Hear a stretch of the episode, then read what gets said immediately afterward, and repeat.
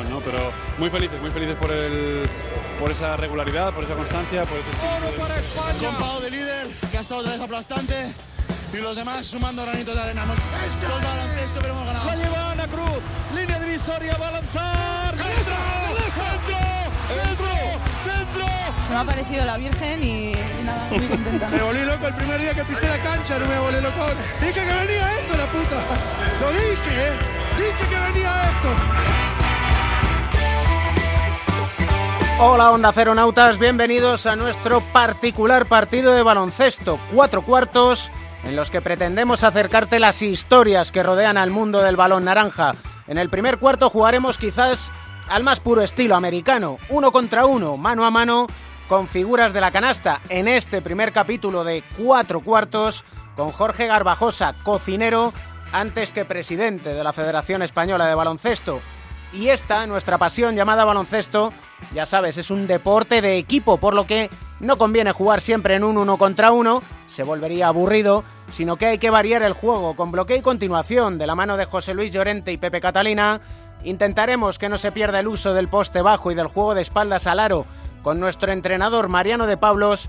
Te acercaremos cuestiones más personales de los jugadores de la Liga Endesa e incidiremos en aspectos que consideramos muy importantes, aunque parezcan escondidos en la última silla del banquillo. ¿Qué se cuentan en Estados Unidos? La psicología del deporte, tan necesaria como clandestina. Historias de nuestro baloncesto, en definitiva, con nuestro compañero Melotero, subdirector de deportes de la Sexta, o hazañas que se esconden tras esa imagen de estrellas, con Eduardo Sell, más conocido por ser el papá de Mateo, en lo que denominaremos el Rincón de Mateo, un ejemplo de superación y de esfuerzo siempre médula para Mateo. Y ante todo, ¿qué pretendemos? Trasladar nuestra pasión por el baloncesto, nuestra pretensión, que debatamos, que analicemos, que opinemos, que compartamos y sobre todo que disfrutemos del deporte de la canasta, porque el baloncesto se juega en cuatro cuartos en onda ondacero.es. Primer capítulo, comienza el partido.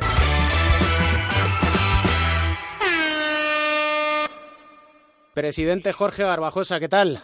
Muy buenas, ¿qué tal? Eh, cocinero antes que presidente, ¿no? Sí, un poco de todo, ¿no? Ah, pasando por los... Uh, desde jugador muchos años hasta un aprendizaje de cuatro años en la federación y ahora, pues bueno, con el honor de ser, bueno, responsable de la federación y la verdad es que orgulloso, ilusionado y contento. ¿Cuál es el estado de salud del baloncesto español? Eh, yo diría que deberíamos o podríamos estar mejor. Eh, lo bueno que tenemos es que el baloncesto tiene un potencial enorme como deporte, como, como pasión, para los aficionados, para la gente y, a la vez, pues bueno, eh, a veces no, quizá no hemos sido capaces de sacarle todo el potencial que, que tenemos o que tiene el baloncesto. Con muchas cosas en la cabeza por hacer, ¿cuál es la prioridad? Bueno, eh, efectivamente muchos proyectos, muchas ideas, eh, con ganas de algunos cambios, de continuar con otras cosas que considero que consideramos mi equipo que se ha hecho bien.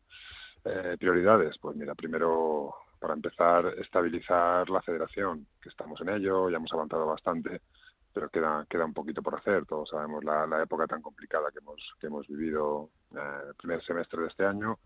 Y bueno, pues eh, como se dice ahora, ¿no? Cosiendo muchas de las cosas que, eh, que consideramos que había que coser y por otra parte, bueno, estabilizando económicamente la federación y poniendo a la vez en marcha proyectos que, eh, consideramos básicos para, para el futuro. Algunos que ya están, que hay que mantener o mejorar y otros que hay que, incorporar. ¿Y después? Y después, bueno, no, no después, sino al mismo tiempo, durante, pues bueno, como, como todos sabemos, pues eh, desde intentar eh, llegar a un acuerdo que creo que es importante para, para el futuro del baloncesto, que es un nuevo convenio de colaboración con la, con la sección de jugadores, trabajar con todos los estamentos y que se sientan parte de, de esta federación, que para eso está. Bueno, intentar sobre todo una idea que, que yo tengo y que me gustaría, que a veces no es fácil, pero, pero que es eh, que todos nos impliquemos en un proyecto común, defendiendo la, la idiosincrasia de cada uno y defendiendo, por supuesto, las particularidades de cada uno de los estamentos o, o agendas que conforman el baloncesto español, pero, pero que vayamos todos a una, que no puede ser otro que, que el crecimiento de, del baloncesto en global, ¿no? del sector. Los que no son del baloncesto, por decirlo de una manera, piensan que se está en permanente guerra. Lo que se trata es de que haya un baloncesto, digamos que sea como la NBA, pero aquí, en nuestro país. Es muy difícil que, todos estemos de acuerdo en todo y que estemos todos eh, satisfechos con todo, porque, porque al final siempre, siempre aspiramos a más, siempre queremos más, siempre tenemos nuestros colectivos, y además eso creo que es, creo que es sano y positivo, pero sí que es cierto que, que a veces, pues bueno, para un crecimiento global que lleva un beneficio particular, pues hay que significar algunas cosas. Eh, entonces, bueno, a veces eh, no es fácil, eh, también porque hay muchas cosas que vienen del pasado, enquistadas, pero que, bueno, que, intentamos con la mejor de las predisposiciones y, y que en, muchas, en muchos momentos no estamos encontrando colaboración para, para romper con todo eso establecido. ¿Por fin va a haber ascensos y descensos? ¿La federación qué puede hacer ahí? Pues esperemos que sí, porque la verdad es que creemos, eh, no solo por defender nuestras competiciones, que por supuesto también defender nuestras competiciones y nuestros clubes, sino porque creemos, y vuelvo a repetir el discurso de antes, porque creo que es bueno para, para, para el baloncesto, ¿no? Creo que ese flujo de ascensos y descensos con equipos de ACB que tengan que, hacer proyectos a, aún más fuertes para, para no correr ese riesgo del descenso, con los equipos de, en este caso, el Aleporo, que, que, que atraigan colaboración de instituciones y de patrocinadores para, para hacer eh, proyectos importantes para un posible ascenso, eso creo que incentiva el crecimiento. ¿no? También no solo es una culpa de, eh, del convenio de la CD, ¿no? También creo que en el debe de la Federación debemos poner, bueno, pues que, quizá la estructura del Eporo o los clubes de Eporo no tienen eh, el potencial suficiente, posiblemente deportivo y económico, para haber podido ascender hasta ahora, ¿no? Que eso es un hecho demostrable. Sí que creo que podemos facilitar, sobre todo económicamente, ese ascenso, pero que tenemos que trabajar conjuntamente para para eso, para que los clubes sean más potentes y que esa transición, que creo que es tan positiva, lo que llamamos meritocracia, ¿no? que, el que, el que, el que consiga un ascenso deportivo se lleve a efecto después, o el que consiga una clasificación europea se lleve a efecto después, pues para eso tenemos que estar mucha gente de acuerdo. ¿Cuándo lo vamos a ver? Yo entiendo entiendo que hay esa prisa, porque además es un problema que viene que viene ya de un tiempo hacia atrás. Lo que pasa es que no es tan sencillo. Cuando hablamos de un convenio colectivo, pues como decías tú, lo más llamativo, lo que de lo que más se habla es probablemente el, el canon de ascensos y descensos y los cupos de, de jugadores de formación o nacionales pero el convenio colectivo hay muchas cosas más que no son tan conocidas y que también hay que trabajar, ¿no? Hablamos de licencias, arbitrajes, eh, bueno, muchísimos temas que, que son importantes, eh, pero que no están tan en, en, los medios o en la boca de la gente, ¿no? Entonces, por eso, como decía, llevamos siete meses, los dos primeros han sido prácticamente, como digo, de, de, de algo tan importante como son nuestras selecciones, Juegos Olímpicos y formación. No es tan, tan sencillo, no paramos de trabajar, pero por desgracia a veces las cosas requieren un, un tiempo que, que necesitamos, necesitamos tener. Tú lo has vivido como jugador, has tenido la oportunidad y el talento, obviamente, de dar el salto de categorías inferiores a, a la Liga Endesa, a la selección española. ¿Cómo se puede conseguir que ese espacio prácticamente que parece un salto al vacío de la época junior a que puedan jugar en, en competición oficial? Bueno, eh, respecto a la normativa famosa de los grupos y demás, la verdad es que con la normativa que hay el margen de maniobra no es, no es demasiado amplio. Eh, yo abogaría por, bueno, o incentivaría o de alguna manera incitaría a un cambio de, de filosofía, ¿no? No solo porque crea que el jugador nacional o de formación eh, da un plus, ¿no? Que hablamos de cuando hablamos de identificación, cuando hablamos de, de, sentir un, equipo, de explicar lo que significa un equipo para una ciudad y para una afición a un, a un jugador que viene de fuera, sino porque además, como dices tú, el, este mismo verano pasado nuestra selección sub-20 fue U20, fue campeona de Europa y la verdad es que nuestros jugadores no tienen demasiado espacio ¿no? para desarrollarse.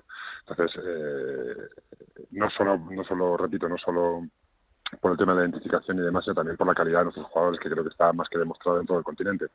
Pero bueno, aún así sí que es cierto que, que, desde la federación también se puede hacer más, ¿no? Por ejemplo, en el baloncesto femenino, por un lado es una alegría que, que haya tantas jugadoras que sean reclamadas por universidades americanas para competir allí, pero por otra parte no podemos dejar de ver que es un, algo que tenemos en el debe, ¿no? De tener, no tener una estructura suficientemente profesionalizada como para, para retener ese talento que acabe migrando a, a Estados Unidos, sobre todo. Es que claro, es un orgullo, pero claro, las queremos ver aquí, ¿no? Sí, además es normal. Como digo, por una parte te quedas con la parte positiva que es que tenemos tanto talento que, todo el mundo lo, lo reclama, ¿no? Para sí, pero a la vez eso. Me gustaría que, creo que siempre es bueno tener jugadores en, en el extranjero, pero, pero quizá esto sea demasiado, demasiado alta la cantidad ¿no? de nuestros jugadores que, que emigran. Por eso abogamos por una, o apostamos por una una liga femenina más profesionalizada, estamos invirtiendo en algo que para nosotros es clave, tanto en masculino como en femenino en nuestras competiciones, que es en, los medios de comunicación y más en concreto la televisión. ¿no? Requiere un esfuerzo económico, pero creemos que es importante a través de la ventana televisiva poder eh, enseñar al público más generalizado eh, lo, todo lo bueno que tienen nuestras competiciones, tanto masculina como femenina. Y hace tiempo te leía, necesitamos historias en el último cuarto de este primer capítulo de Cuatro Cuartos vamos a hablar con Ricardo Guillén. Richie Guillén, junto probablemente con, Jorge García de Burgos, eh, pues sean, sean los hombres LED, ¿no? los hombres de por, en este caso, jugadores que han desarrollado no toda su carrera, pero, pero casi casi toda en la LED, jugadores nacionales, jugadores de referencia. Richie hasta hace cuatro días y Jorge aún sigue pues compitiendo y dando lustre a nuestra competición, ¿no? más gente con una historia detrás, y en eso tomar el ejemplo de la NBA, ¿no? La NBA todos tenemos claro que son, son los mejores, los que mejores, eh, en el mejor sentido, comercializan nuestro deporte y tenemos que aprender de ellos, ¿no? Eh, lo de la cancha es importantísimo, pero hay un mundo además eh, fuera que, explotar, insisto, en el mejor sentido, para atraer a la gente a nuestro, a nuestro deporte. Pues este uno contra uno, ni te ha hecho falta ni ponerme un tapón, ni tan siquiera driblar demasiado, porque es que va a sonar la bocina a la de ella y no hemos hablado de baloncesto femenino. Tenemos el Mundial 2018 tenemos mucho positivo donde tirar y quizás es que nos centramos en lo negativo, Jorge. Sin duda, y yo lo hablo con, mucha gente. Eh, por supuesto, como decía antes, que no vamos a estar de acuerdo en todo, pero sí que es cierto que lo que tenemos que vender es lo que es. La, gente, pues ah, en sus vidas ya tenemos todos, o tienen todo el mundo problemas y demás, y la gente se acerca al baloncesto como lo que tiene que ser, ¿no? Primero un deporte y luego una ah, un producto, aunque no sea la palabra probablemente más, más, más correcta, pero sí un producto eh, de ocio, de competición, de identificación, de familia, de fiesta, y, y a veces nosotros nos empeñamos en dar otra imagen, ¿no? Por supuesto que hay que trabajar en la sombra, hay que eh, discrepar en la sombra, pero tenemos que vender hacia afuera lo que es el baloncesto. Y en eso, por ejemplo, volvemos ahora mismo, la NBA es un, eh, son los mejores, son un 10 en ese sentido. Como digo siempre, tenemos uno de los mejores de los mejores deportes a nivel de, imagen pública. Nuestra selección, por ejemplo, absoluta masculina es la, más valorada para los aficionados globalmente en, todo el territorio. Pues vendamos eso, vendamos lo que lo que tenemos que ser. no Luego nuestras discrepancias internas, que, que muchas veces son muy positivas para, para mejorar, pero que eso lo que tenemos que lanzar hacia afuera es un mensaje de lo que es nuestro deporte. Pues eso intentamos y como intentamos siempre sacar una sonrisa, nos gusta la música, a ti también te gusta mucho, él es melómano, pues una canción que te alegre el día. Ah, ¿Que elija yo? Claro. Pues me habéis pillado un poco a contrapié, porque elegir una entre, entre un millón que te saltan a la cabeza no es fácil. Una que me alegre el día. Ah, una que es eh, Detroit, de Miss Cafeína apuntado queda ya la lista de reproducción, porque va a sonar la bocina ya y tenemos que seguir contando historias. Jorge, que el baloncesto es un deporte maravilloso, así que hay que actuar y que actúen ya. Exacto, el placer es mío, muchísimas gracias.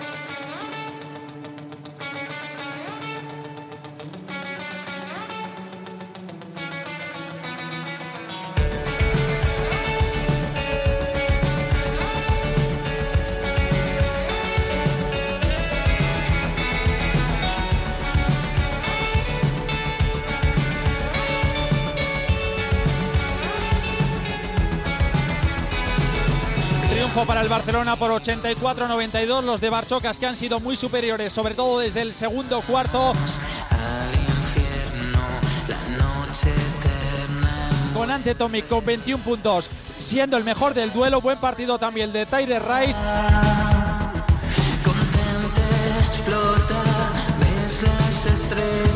En el Fernando Bues Arena, Basconia 84, Barcelona 92.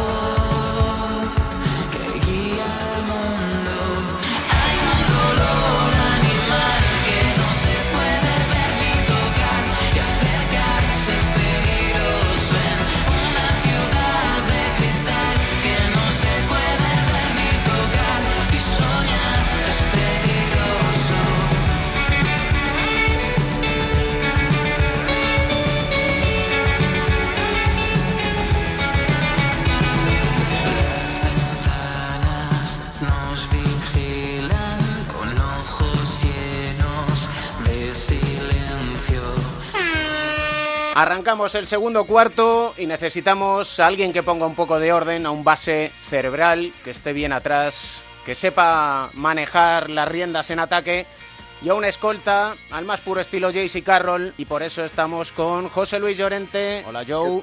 ¿Qué, tal? Muy buenas. Y con Pepe Catalina, raza blanca tirador. Hola Pepe, ¿qué tal? Hola, ¿qué tal? Bienvenidos al club. ¿Por qué la diferencia tan grande entre un equipo que parece saber hacia dónde va y cómo llegar hasta la meta, que es el Real Madrid, y por qué el Barcelona no se sabe muy bien hacia dónde va. Yo creo que es por razones estructurales. Eh, hace unos años los papeles estaban invertidos. Sin embargo, esto cambió hace unos años, eh, quizás con la llegada de Juan Carlos Sánchez, con el apoyo de Alberto Herreros también, y las cosas empezaron a hacerse de forma diferente. Ficharon a Pablo Lasso, que es un gran conocedor del baloncesto, y desde entonces el Madrid tiene una estructura fija, una base fundamentalmente jugadores nacionales, aunque también ahí podemos incluir a, a Carroll, que le ha dado pues, todos los éxitos que, ha conseguido en estos últimos tiempos. ¿no? Bueno, yo voy a la misma línea que Joe, con algún matiz. Eh.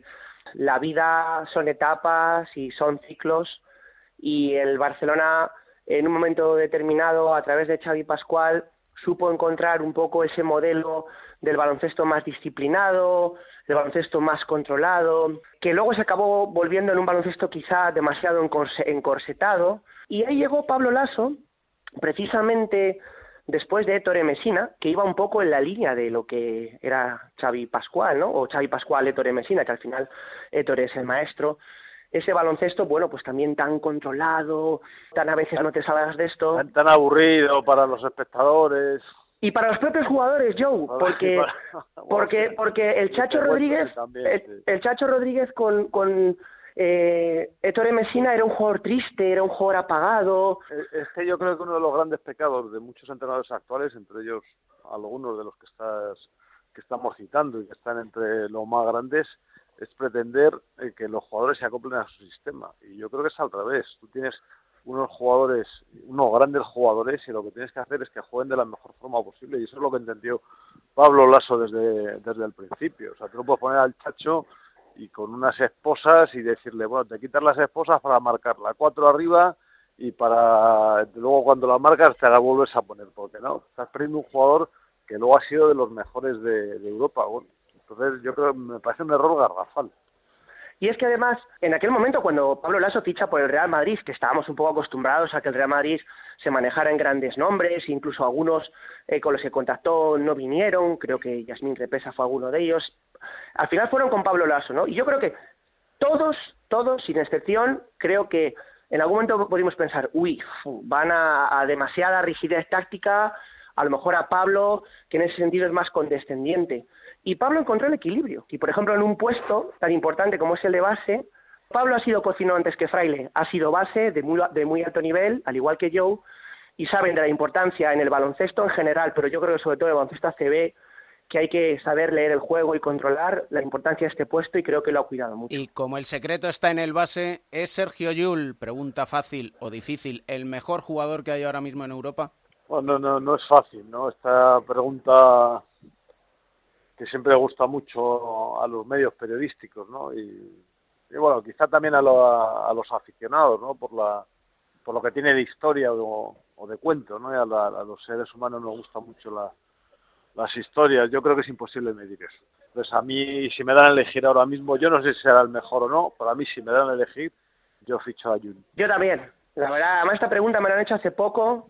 Eh, una persona eh, que estaba al frente de un club extranjero y con la que estuve viendo un partido recientemente de Liga Endesa CB, me preguntó que cuál era un poco mi jugador favorito, ¿no? Y, yo le dije que, era Yul, precisamente un poco por todo lo que ha venido explicando yo. Yo creo que él es un jugador total. Y yo creo que además ha conseguido ser un poco un híbrido, ¿no? En, un momento del baloncesto donde el, base puro es una especie en extinción, en el Real Madrid sí que ha encontrado esa capacidad, que para mí es la grandeza y lo más difícil que tiene un grandísimo base, de armonizar sus necesidades de anotar con la necesidad de ajustar su juego a tener que hacer buenos a todos los que le rodean. Y lo ha hecho muy bien. Entonces, a lo mejor sus asistencias no son las asistencias que daba Nacho Solozábal o el propio Joe cuando jugaban, que eran un poco de un baloncesto más controlado, más pausado, aunque Joe le daba muy bien al contraataque, pero él es capaz en este básquet tan agresivo, tan abierto, tan vivo, el generar mucho juego para los demás. Y yo creo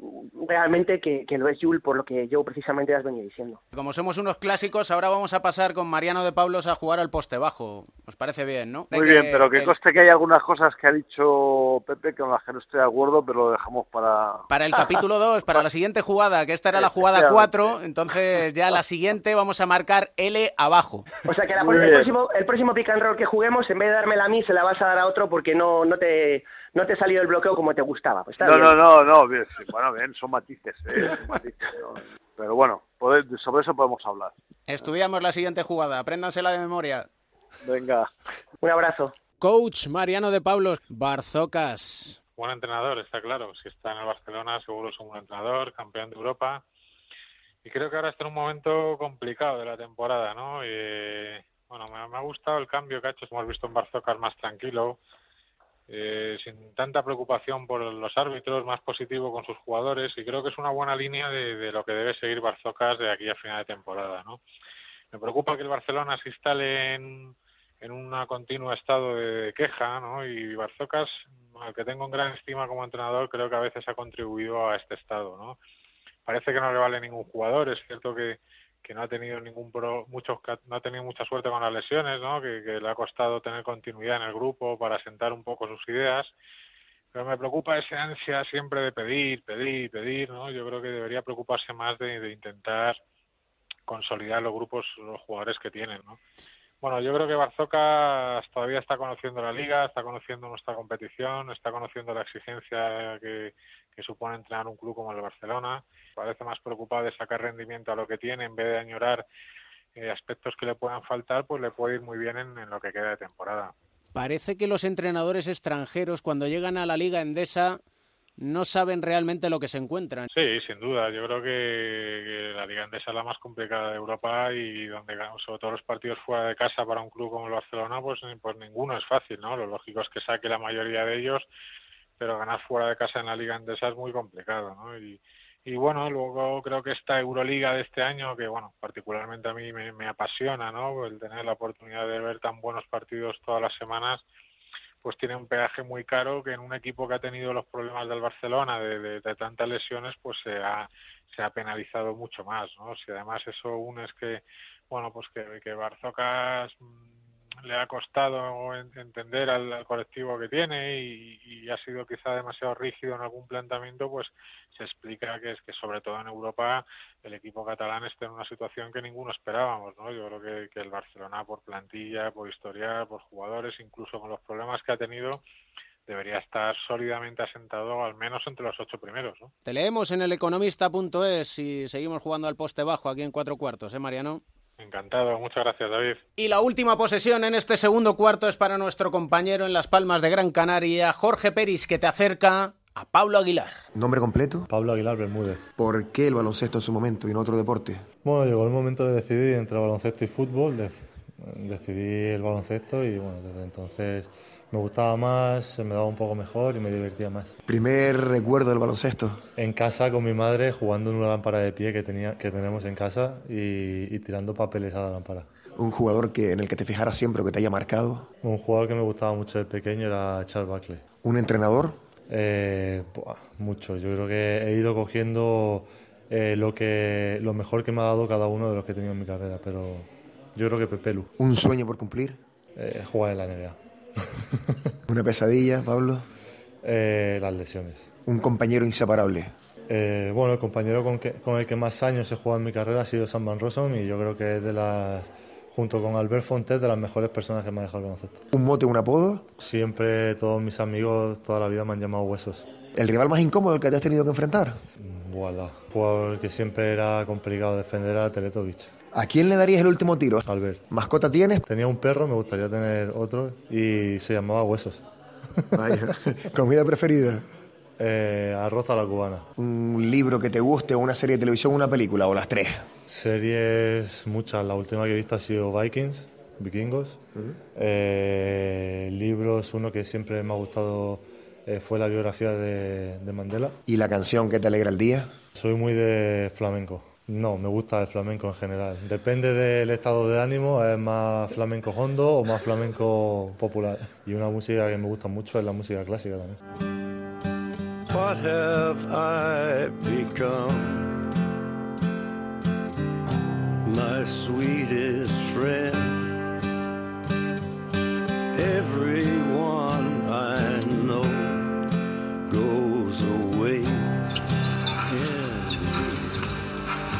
Randolph on the feed to Gasol. Back down, up and in. Over Patrick Patterson. Interesting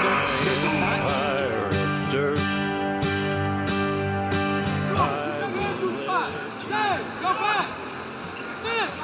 But Marcus Gasol is not named an All-Star reserve tomorrow night.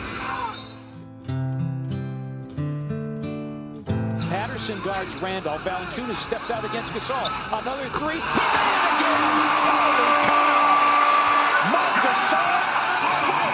A thorn upon my liar's chair, full of broken thoughts I cannot repair. Beneath the of time, the feelings disappear. You are someone else. I am still right here. What have I become? My sweetest friend.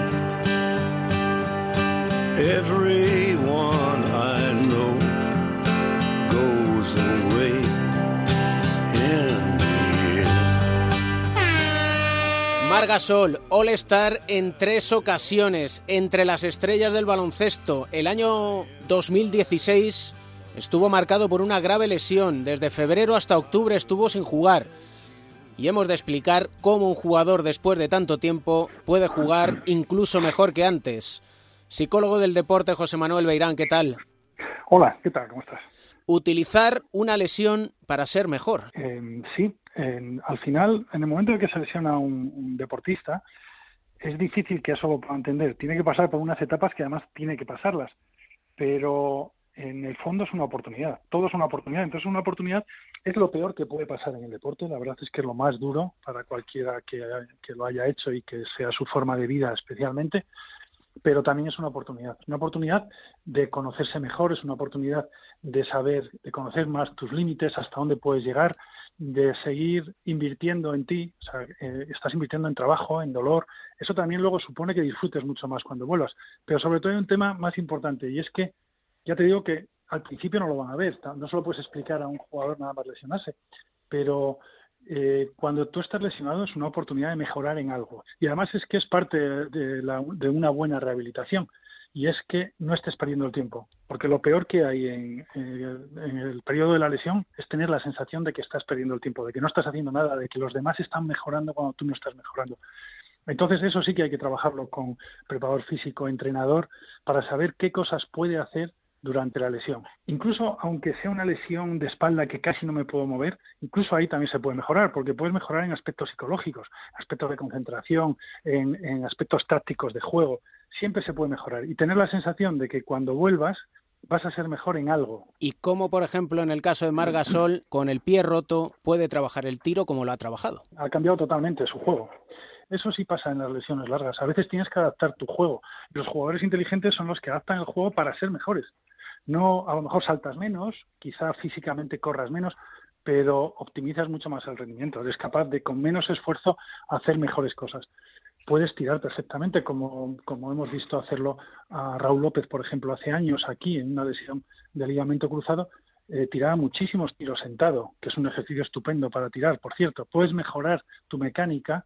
Durante una temporada es muy difícil mejorar eso, porque tú cuando cambias algún gesto técnico en una persona que ya lleva muchos años, probablemente su rendimiento baje durante un periodo de tiempo. Entonces no, nunca ves el momento de hacerlo, porque estás jugando, luego tienes una selección, luego vuelves otra vez a jugar y tienes que ganarte un puesto, pero cuando estás parado, lesionado, es un momento estupendo para decir, bueno, pues ahora voy a trabajar este gesto que creo que tengo que cambiar, voy a mejorar el tiro, y por eso muchos jugadores cuando vuelven de una lesión larga, juegan mejor a baloncesto y tiran mejor. Un aprendizaje constante y la necesidad de la psicología del deporte en el baloncesto, que presumimos muchas veces de que es un deporte inteligente y curiosamente es reacio en los clubes a tener psicología del deporte, pero aquí tenemos nuestro rincón para entender cómo los jugadores tienen una mente maravillosa. Gracias, maestro.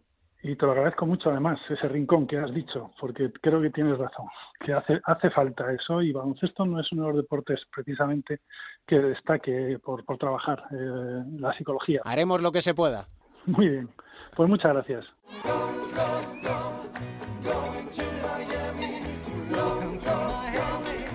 Conexión en Miami con Nacho García, Sport, el juego de Nightsmith.com. Nacho, ¿qué tal? Hola David, muy buenas. ¿Qué se Eh, dice gracias, por allí? contar conmigo. Hombre, por supuesto, ¿qué se dice por Estados Unidos? Queremos saber. Bueno, aquí todavía hay mucho eco ¿no? del All-Star Game. Fíjate que todavía hasta el 19 de febrero queda tiempo, pero ahora lo último que se habla del tema es que Fisker va a dirigir a la conferencia oeste y que hay cuatro jugadores de los Warriors en ese equipo. Bueno, ha dicho que en algún momento del partido va a alinear a los cuatro, que es algo tan especial y que no ocurre eh, todos los años que obviamente tiene que jugar los cuatro en algún momento. Esto, la última vez que pasó esto, David, fue en el 98, con aquellos Lakers, ¿te acuerdas? De, de Kobe Bryant, de, de Shaquille O'Neal, no estaban mal tampoco ellos, ¿eh? Ahí no veo yo jugando a Pachulia, ¿eh? No, no, Pachulia se quedó en un amago. De hecho, bastante cachondeo tienen en el vestuario los Warriors con ese tema. El otro día pude estar con él porque jugaron aquí en Miami. Por cierto, ganó Miami, cosa increíble. Y le pregunté por eso. A mí me dejó sentado, ¿eh? porque no sabía que, que me iba a salir con esa. Me dijo, no, si yo no necesito ir al All-Star porque yo juego en All-Star todas las noches. Claro, tiene razón. Sus cuatro compañeros del quinteto son los que estamos hablando, ¿no? Tanto Steve Kerr como Kevin Durant, eh, Clay Thompson y, y Draymond Green, ¿no? O sea, que no les faltaba razón. Ahora, eso sí, te puedo asegurar que por parte de los compañeros hay bromitas ¿eh? con el tema. Y él lo lleva regular, no creo que lo lleve bien del todo. Y lo que podemos hacer es un All-Star de los no All-Star. De los Sí, ausentes. eso sí. Bueno, siempre se puede hacer, ¿no? Pero yo creo que este año es que era súper complicado, ¿no? Formar ahí los los 10 jugadores, los titulares, y fíjate, se han quedado gente fuera, como, pues, por ejemplo, en el este, Carmelo Anthony, eh, Dwight Howard, que ya sabe lo que es jugar en All-Star también, Dwayne Wade, eh, que parece que no le ha ido muy bien el cambio a, a Chicago. Ya te he dicho tres, yo creo que si le añadimos a Joel Embiid, que está siendo la sensación del este, y a Brandy Bill, yo creo que por rendimiento se lo podría merecer. Te sale un quinteto muy apañado, ¿eh? capaz de competir con, con el que está.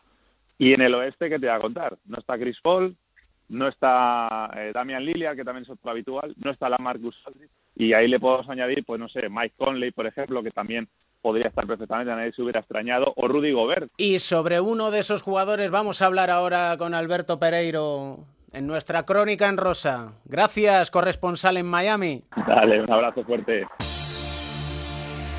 Yeah.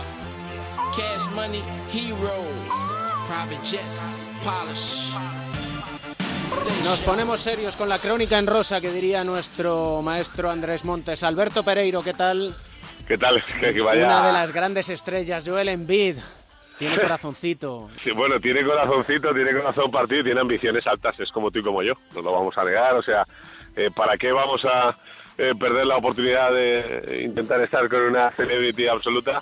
Eh, si se puede intentar utilizando estas redes sociales tan famosas como ahora, pero sí, la historia es, eh, es vieja lo primero y curiosa ante todo. Vieja porque esto empieza cuando eh, Joel Embiid sale del draft y sale elegido como jugador de, de Filadelfia la primera vez y intentó eh, crear una especie de movimiento o tendencia por su Twitter, eh, primero quedando intentando quedar con eh, una de las Kardashian tan famosas por su por su serie y luego con Rihanna. A través de Twitter dijo lo siguiente hey Rihanna citando a Rihanna ¿por qué no quedamos a cenar en Georgios a las nueve y media de la noche no recibió ningún tipo de contestación pero sí recibió un follow back y Rihanna empezó a estar medianamente interesado el siguiente Twitter de Embiid eh, es, eh, eh, eh, ya sabes cómo es esto de los americanos de eh, fuentes dicen, lo de say, bueno, pues eh, Rihanna está considerando la oferta de Joel Embiid para cenar Y la última contestación de tres años hasta acá ha sido yo no ceno con alguien que no sea All-Star. Así que él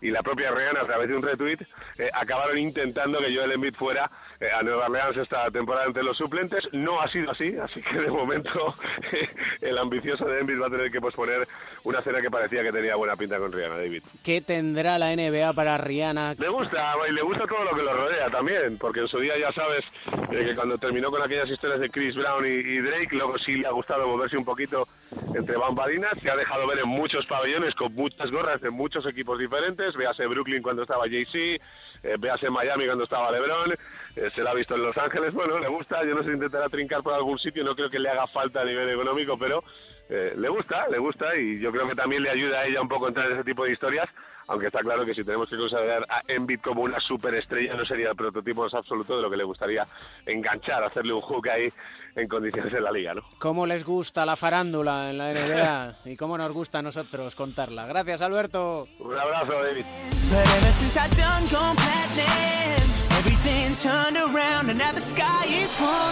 Emilio Cobos, ¿qué tal? ¿Qué tal, David? Lo que las zapatillas de LeBron James esconden, el rey. Todos estamos de acuerdo en su nivel deportivo, con sus anillos y sus MVPs, pero también queremos contar eh, su nivel en el mundo sneaker, ¿no? Es junto a Jordan, a Tiger Woods y a Cristiano los únicos jugadores que tienen contrato vitalicio con Nike. LeBron cuando se retire eh, seguirá siendo imagen de Nike. Es el único jugador de la historia que tiene un modelo propio de zapatilla desde su primer partido de la NBA.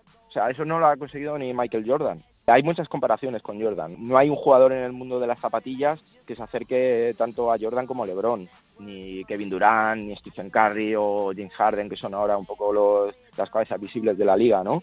En su momento puede que Kobe eh, fuera, fuera eh, algo o, fuera o estuviera a ese nivel, pero, pero LeBron es LeBron y todo el mundo eh, eh, va detrás de lo que marca la línea LeBron. Y la línea LeBron, Emilio, que marca una vuelta al pasado. Se han presentado o, o han salido a la venta eh, las primeras zapatillas con las que jugó LeBron en la liga, que son las Nike Zoom Generation. Son las LeBron 1, pero le pusieron ese nombre como un poco la nueva generación de la NBA, ¿no? ¿Tú tienes unas? No, he buscado, pero no he encontrado. Has buscado, no, no me extraña. Es que desde el minuto uno deben de estar agotadas porque creo que salieron a la venta como unos 500 pares. Te tenías que apuntar a un, a un sorteo eh, para poder comprártelas, porque no te las regalaban en ese sorteo. En un sorteo para poder comprártelas y, y nada, y, y están agotadas. Las Nike Zoom eh, Generation. Habiendo solo 500 y con todo el mundo pendiente de LeBron James, no me extraña que se agotaran. Más capítulos, más historias detrás de las zapatillas de los jugadores. Gracias, Emilio. Gracias, David.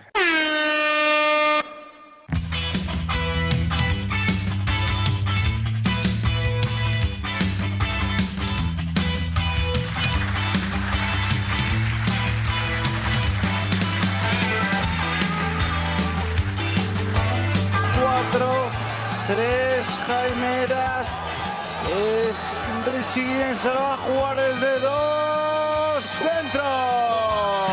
Canastón de Richie Guillén. Mis besos se pueden perder sin sitio donde aterrizar.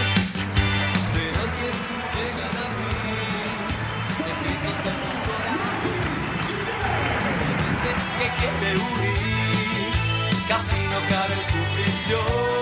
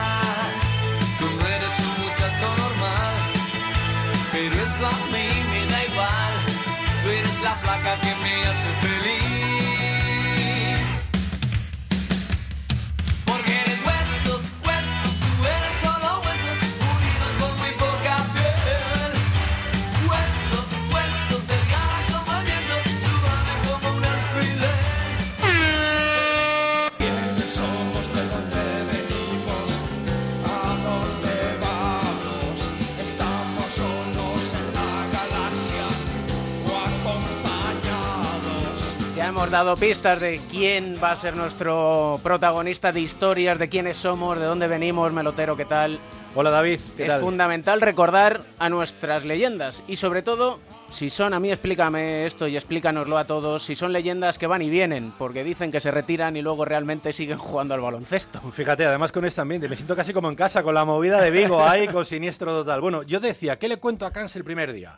Entonces de repente estaba viendo Open de Australia, 35 años Williams, 36 años Williams, 35 Federer, 30 Nadal. Y digo, Richie Guillén, ¿sigue jugando? ¿No sigue jugando? ¿Se ha retirado? ¿Sigue en activo? ¿Tú qué crees? Pues si me lo dices así, es que sigue jugando. Pero claro, en noviembre del 2016 le hacen un homenaje en Málaga. ¿Y, y qué ha pasado? Richie Guillén, ¿qué tal estás? Hola, buenas. ¿Sigues jugando por vicio o, o por necesidad? no, juego realmente porque me divierte y bueno, evidentemente que no es, no es profesionalismo, es Primera Nacional, en un club donde me han puesto también trabajo de tecnificación con cantera y bueno, me dijeron la opción de jugar Francis Tomé, que fue mi entrenador en Clínica Rincón y bueno, yo creo que para matar el gusanillo y divertirme un poco, pues decidí seguir jugando, pero no es al mismo nivel que antes, ¿no? Yo, para poner en antecedentes de los que no se acuerden de, de Ricardo Guillén, de don Ricardo, eh, Richie eh, era una de las grandes promesas del baloncesto español, estuvo ocho años en el Unicaja y después de mucho tiempo en la CB, en 2004, decide dejar la CB e irse a la LEF. Y he leído unas declaraciones tuyas que decías, decido que quería jugar sobre todo y me voy a Algeciras. Lo importante para ti era jugar y ser feliz, ¿no? Sí, ese fue un paso importante en mi carrera, pues era venía de, una, de un año no relativamente bueno, mi madre fallece en el año 2003, entonces mmm, yo llevaba un tiempo que no estaba pendiente de, del baloncesto porque me ocupaba mucho más el tema de viajar a Tenerife y tener que estar arriba y abajo, ¿no? Con el consentimiento siempre del club. Eh, en el, el, año 2004, bueno, del, del, desenlace de mi madre, pues me hace pensar todo y decir, bueno, ¿qué hago? ¿Sigo en la misma situación o, o cambio la situación y quiero jugar y ver, ver qué posibilidades tenía también? Pues yo en ese momento, cuando dejas de jugar poco, a lo mejor es que no estás al nivel que para estar para hacer una, una para hacer una primera espada en ningún equipo. Entonces yo la LEP la desconocía en aquella, que era una, una liga muy potente, y voy a Algeciras. Siempre me ha dado la sensación de que tú has tenido dos prioridades en esto. Mm, ser feliz, eh, la familia, evidentemente, y pasártelo bien. Más allá, a lo mejor, de sacrificar todo eso por ganar títulos, ¿no? Sí, yo creo que yo creo que hay muchas más cosas más a medida que te van pasando los años te vas dando cuenta que hay muchas más cosas más importantes que el baloncesto. La gente que diga que el baloncesto es una prioridad, yo creo que hay muchas más prioridades en la vida a nivel personal de lo que puede hacer el baloncesto. Yo creo que el baloncesto es muy importante porque hay que tomarse todas las cosas en serio en la vida, pero hay muchas cosas más importantes. En este caso, mi familia siempre será lo primero. Eh, y bueno, y ser feliz, sí, porque cuando tú estás en un sitio donde no te dedicas a una cosa en la que no eres feliz, no, no tienes razón de ser estar. Estás en Marbella. ¿Qué hacéis con los chicos, con los chavales que van a entrenar? Bueno, yo tengo un proyecto que me plantearon que a la semana pues cojo, cada día cojo dos equipos durante una hora, dos equipos del Club Baloncesto Marbella, eh, de manera aleatoria, son niños y niñas de todas las categorías y los tecnifico durante eso sí, unas, unas dos horas al día, los días que me toque venir y voy tocando todos los equipos cada semana. Y además los chavales tienen que ir con su mochila, con los libros del colegio y hay que hacer deberes. Sí, bueno, eso ya el club ha entrado desde el año pasado, tiene una, una dinámica donde ellos, donde los estudios son muy importantes para ellos y otra parte del club que se dedica a que los niños tengan unas clases particulares, bien dentro de ahí o bien fuera, pero también es verdad que, que el baloncesto no es una prioridad en el sentido de que si no llevan bien los estudios, pues se les limita el tema deportivo. Además, jugáis partidos sin resultados, se pone una música cuando se acaba la música, se acaba el partido, no hay resultados, no hay clasificación.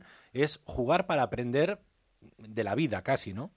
Sí, el club ha montado una liga escolar una vez al, al mes eh, y bueno, eh, consiste en eso, en que todos los niños de la comarca pues vengan, la, de, se inscriben en la liga y es así, con las normas son como, como has dicho, desde baby basket hasta mayores.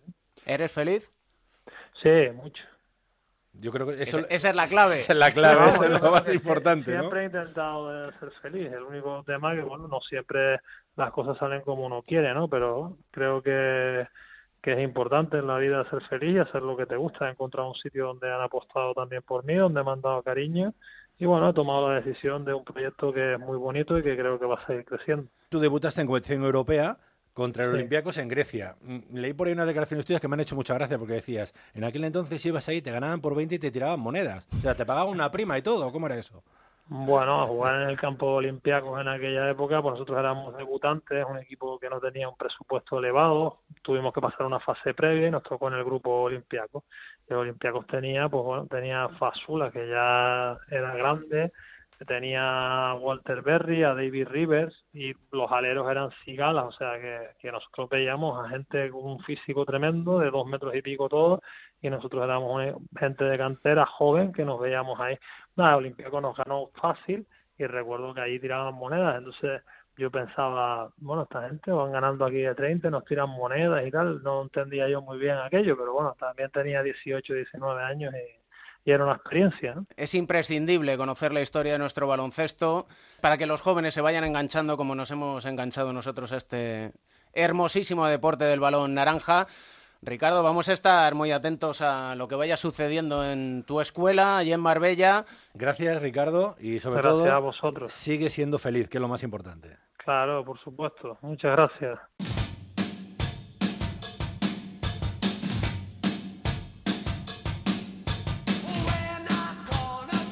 Qué rápido se pasa el tiempo en el baloncesto. Estamos llegando al final del partido. Médula para Mateo, papá de Mateo, Edusel, ¿qué tal? ¿Qué hay? ¿Qué tal? Muy buenas. Siempre lo vamos a decir y lo vamos a repetir. Hay que donar médula, que no pasa nada, que no duele. Sí, a partir de un pinchazo de sangre te puedes hacer donante de médula y salvarle la vida a alguien que lo necesita, ¿no? Como fue en el caso de mi peque, tuvo esa segunda oportunidad gracias a un- la generosidad de ese donante anónimo altruista y bueno, pues esa segunda oportunidad que estamos disfrutando a tope. Y nos vas a acercar capítulo a capítulo historias de superación y la de este primer capítulo de un All-Star. Sí, veo que no te atreves a decir el apellido, yo No. tampoco porque me equivocaré. Yanis Antetokounmpo, depende también a quien le preguntes, depende también de la parte de Grecia que sea. Pues bueno, es la historia, yo creo que es la historia del sueño americano, de, un chaval que, cuyos padres de Nigeria emigran, a- están en Grecia, él y la familia malviven en los semáforos y en las calles de Grecia sin pasaporte, vendiendo pañuelos, eh, juguetes, intentando ser la atracción de algunos turistas, etcétera. Eh, y bueno, sobreviviendo como podía en las calles. Eh, luego él jugaba al básquet en un equipo de la segunda división griega, pese a que había veces que no tenían ni, ni para cenar, él jugaba y allí, bueno, pues le echaron el ojo muchos ojeadores de, de la NBA y alguno de aquí en España, por ejemplo, con Willy Villar, siempre recuerdo cuando estaba en Zaragoza, que le tenían atado, si no se iba a la NBA iba a jugar en el CAI y el sueño de, del CAI en ese momento de Willy Villar era tenerle de base en ACB, ¿no? Algo que está haciendo ahora en, en los Milwaukee Bucks y bueno, pues desde el principio sorprendió por su físico prodigioso, manos larguísimas, una envergadura increíble y bueno, pues eh, mírale, ahora con un contratazo que firmó en verano de 100 millones de dólares por cuatro años, eh, camino del All Star y yo creo que para empezar esta sección no se me ocurría quizás una mejor historia de superación que la suya, de alguien que alucinaba con su primer smoothie en Estados Unidos, eh, capaz de recorrerse la cancha en cuatro pasos, ¿no? Eh, y bueno, pues... eh, y además un alguien de esa gente que ves sana, ¿no? Y que está siempre aprendiendo de los demás eh, y que tiene un margen de mejora espectacular y de esa gente que cuando le ves jugar dices, bueno, este este de, de- de qué planeta ha venido, ¿no? Pues como Kevin Durant, con ese físico prodigioso que te hace pensar que, que la evolución humana con él va un paso por delante. Se nos acaba la posesión, siempre hay un motivo para sonreír, es nuestro lema y a Mateo le encanta la música. Recomendación de Mateo para todos para que sonriamos. Pues mira, esta que suena de fondo de de Twisted Sisters, del We're Not Gonna Take It, del 84, es un grupo emblemático, parecía una canción protesta, ¿no? Eh, y luego, curiosamente, eh, con el paso de los años, esta misma canción, eh, Dee Snyder la convirtió en un... eh, hizo una versión en un el desierto de Las Vegas, eh, con una versión un poco más acústica de piano, eh, a favor de una fundación que lucha contra el cáncer infantil. Así que me parecía una forma redonda de, de cerrar este primera aparición. Sobre la bocina, que nadie te diga que es imposible. Siempre se puede perseguir un sueño y siempre se puede lograr y siempre hay un motivo a que sí, Edu, para sonreír. Claro que sí, hay que recordar que el que dona médula dona vida. Abrazos. El baloncesto se juega en onda 0.es en cuatro cuartos.